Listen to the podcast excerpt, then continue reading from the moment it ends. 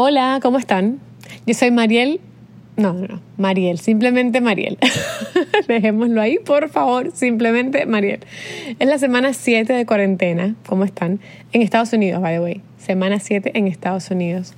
Em, y estamos aquí en casa con, con Juana.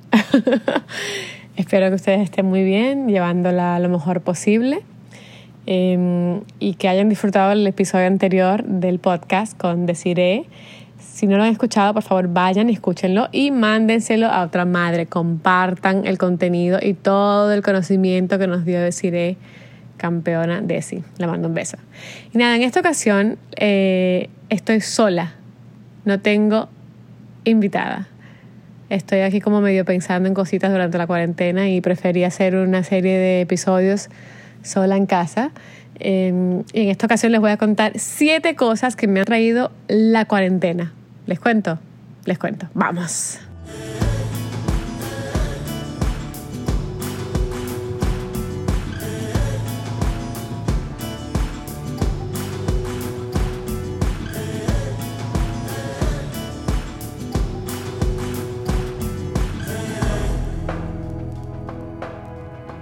Bueno, número uno. Juana camina. ¡Ah! Juana camina y yo también camino más detrás de ella.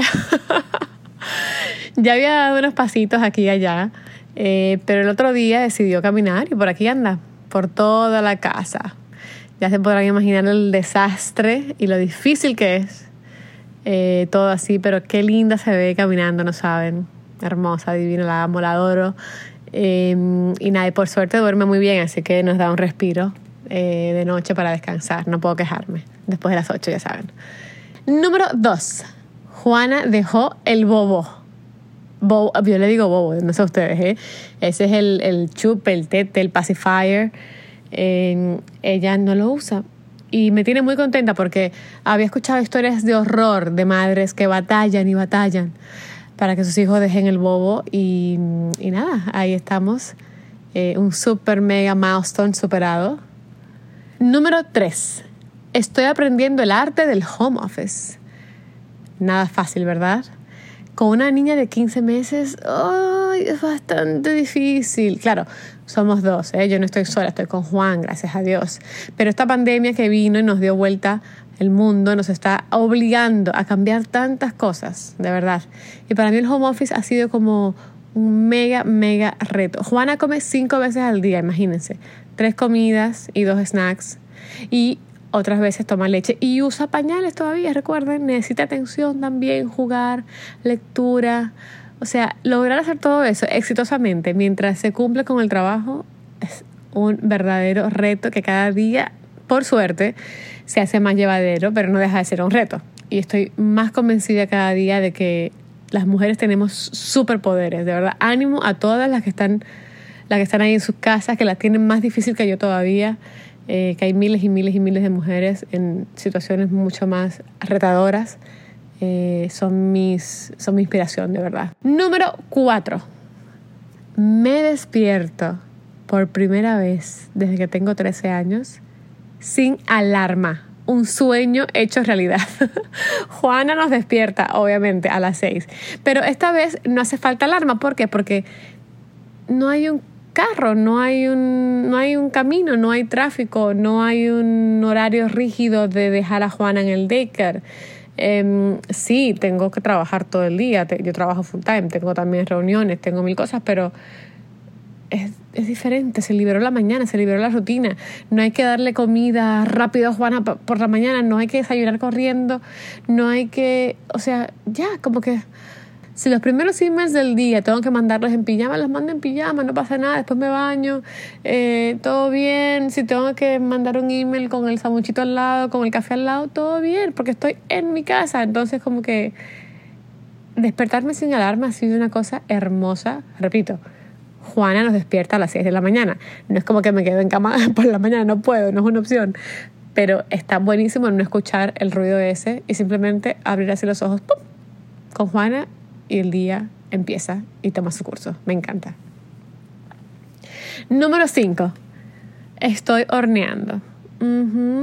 Bueno, mi única especialidad hasta ahora y ha sido un hit en esta casa porque ha sido probada y comprobada por Juan y Juana, son brownies con aceite de oliva y sal marina. La saqué del New York Times Cooking App, recomendadísimo.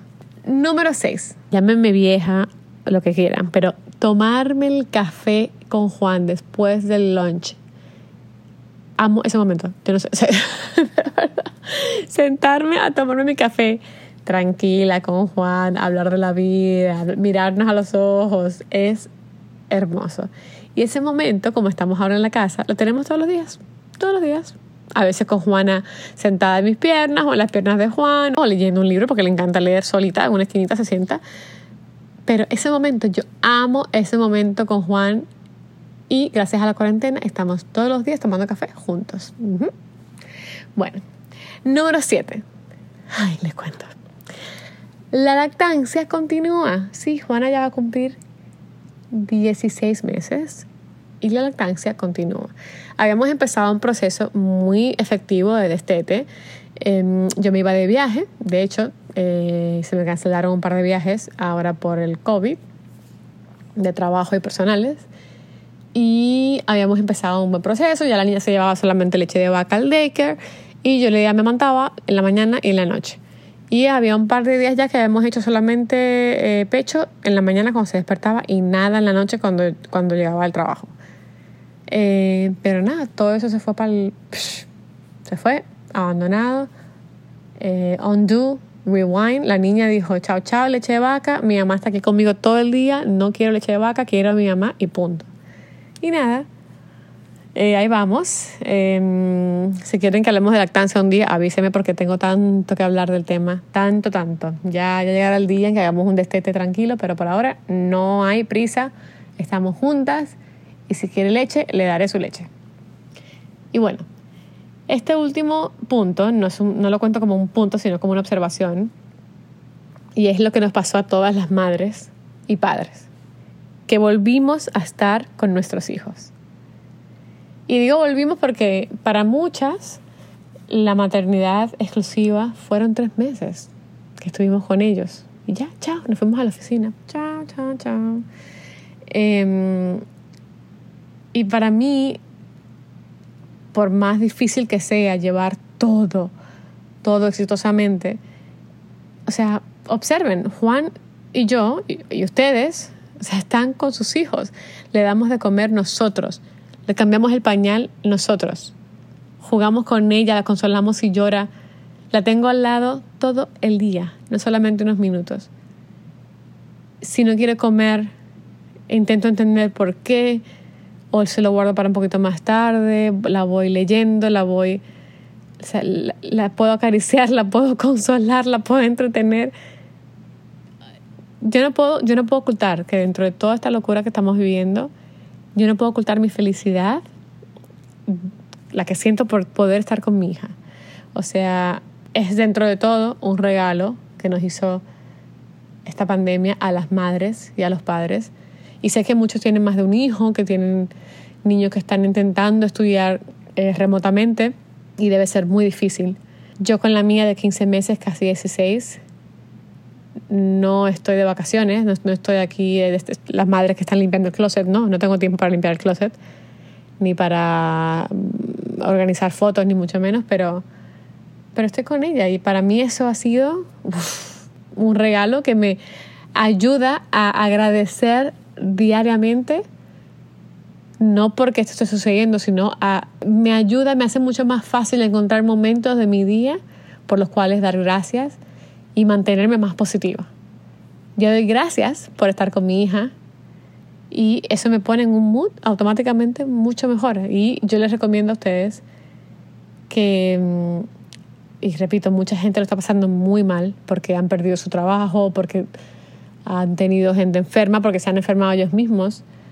Eh, yo creo que si nos enfocamos en lo bueno que nos está pasando, por más pequeñito que sea, nuestros días van a ser mejores.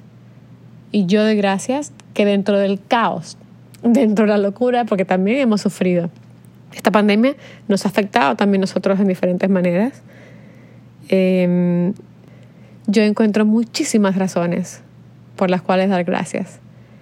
y Juana me ayuda a encontrar muchas más. Así que nada, ahí los dejo. Esas son mis siete cositas y una reflexión de esta pandemia. Em, en el próximo episodio les voy a decir cómo hice para que Juana dejara el bobo, chupe, tete, pacifier y empezara a caminar. Si quieren saber cómo lo hice, solamente sintonicen el próximo episodio de Después de las 8. Les mando un beso, un abrazo, mucho ánimo. Si les gustó el episodio, por favor, compártanlo y déjenme ahí sus estrellitas en iTunes, Spotify, Google Play, donde sea. Un abrazo, chao, chao.